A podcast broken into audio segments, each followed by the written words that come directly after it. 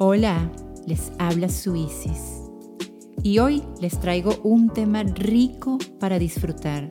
Pero primero les tengo esta pregunta. ¿Te masturbas solo o en pareja? Si te masturbas solo o sola o con tu pareja, no tiene nada de malo y ambas opciones son beneficiosas para la relación. Dígame si no es rico tocarse e ir descubriendo tus puntos de placer y aparte no presionar a tu pareja para tener relaciones. Si esta para el momento no lo desea. Es aquí en donde voy a hacerle un pequeño llamado a las chicas para que no se sientan aludidas, sino que por ser mujeres somos más susceptibles al hecho de que su pareja se masturbe. Les explico. El hecho de que su pareja se masturbe puede resultar difícil de digerir y su descubrimiento puede ser impactante, incluso hasta traumático. Y esto nos inunda de preguntas.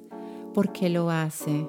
Es que ya no me desea, no lo satisfago, no tiene suficiente conmigo, lo hará pensando en otra. Esas y muchas más preguntas invaden a la mente y la duda puede ser el germen para inseguridades y problemas.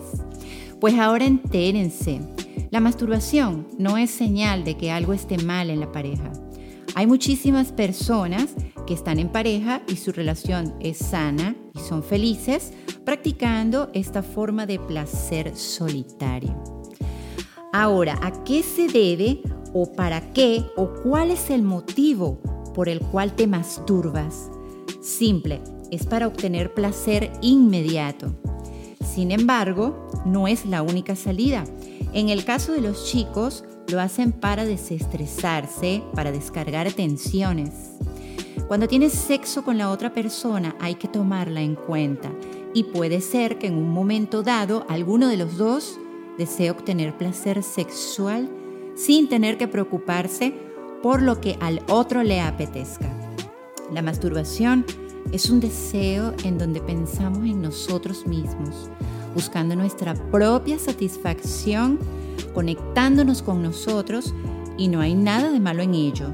Repito, masturbarse en solitario, aunque tengamos pareja, es saludable.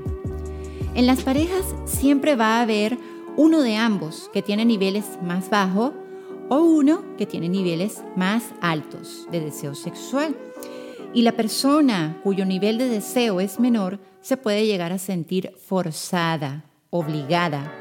Y dicen, ay, es que él quiere ahora y yo no.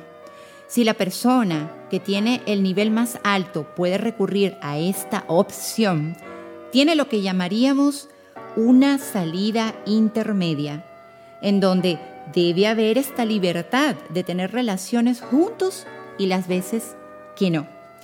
Existirían dos vías, satisfacerse en solitario y tener relaciones sexuales cuando realmente le apetezca. Y no se sientan obligados o condicionados por el deseo del otro.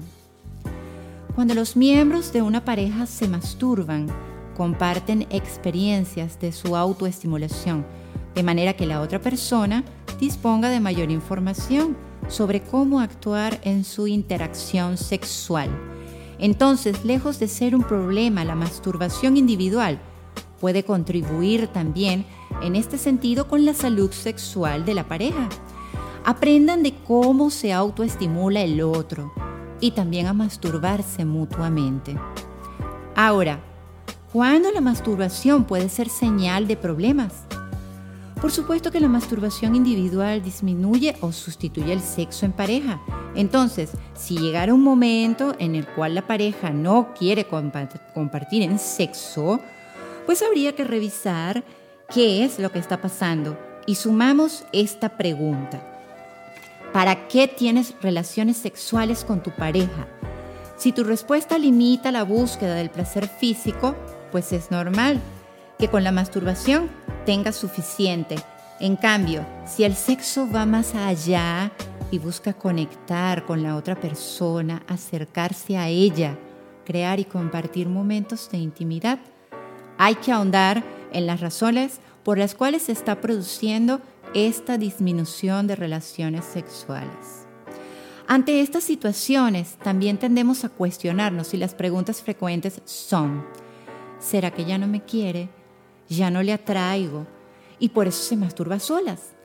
Y todo esto unido a una evidente disminución de ausencia de sexo de a dos y conlleva a problemas de autoestima e inseguridad, lo que puede acarrear una crisis en pareja y fundamentalmente lo que habría sería un problema de comunicación.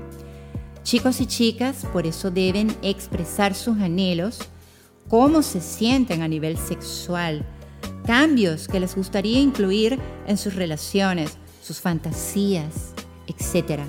La falta de comunicación y sobre todo de explicaciones convincentes abre el camino peligroso al campo de las especulaciones, acarreando todo el sufrimiento emocional que a esto conlleva.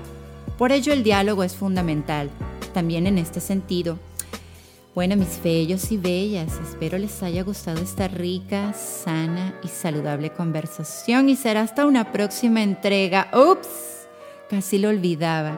Recuerden, tenemos que masturbarnos solos y con nuestra pareja. Bye.